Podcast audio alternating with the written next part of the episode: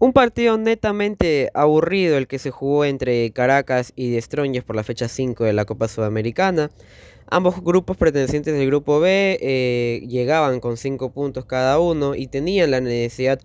de, de, sumar de a 3 para sacar diferencias en un grupo tan luchado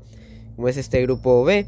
Sin embargo, el partido nos regaló un trámite diferente, un trámite muy, muy flojo por parte de ambos conjuntos, eh, donde en el primer tiempo no, no se hicieron más eh, daño, daño entre ninguno de los dos, más que, más que una llegada que tuvo Caracas a partir de Eduardo Ferreira, su lateral derecho, tras un, tras un derechazo que metió. Eh, pero que estuvo bien Guillermo Vizcarra para atajarlo firme en el arco boliviano. Eh, fue la única jugada, eh, entre comillas, eh, peligrosa o contundente en el primer tiempo, ya que básicamente durante los primeros 45 ambos conjuntos se repartieron el balón en el medio campo sin generar mayor ofensiva. el complemento nos regalaba un trámite muy idéntico al, primero. si bien Indie Strongers comenzó mucho más efectivo por el lado de Gabriel Esparza, mucho más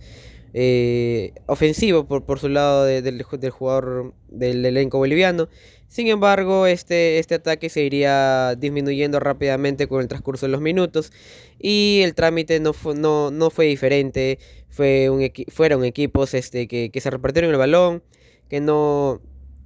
que no encontraron mucho el arco rival por parte de ningún, de ningún equipo. Y de esta forma terminó un partido en el que lo más llamativo fue lo que, lo que le sucedió a al lateral derecho de, de, de The Strongers, que salió lesionado. Eh, González salió lesionado en el, en, el, en el, inicio del segundo tiempo eh, y salió entre lágrimas y esto fue lo más resaltante, lo más llamativo de un partido que,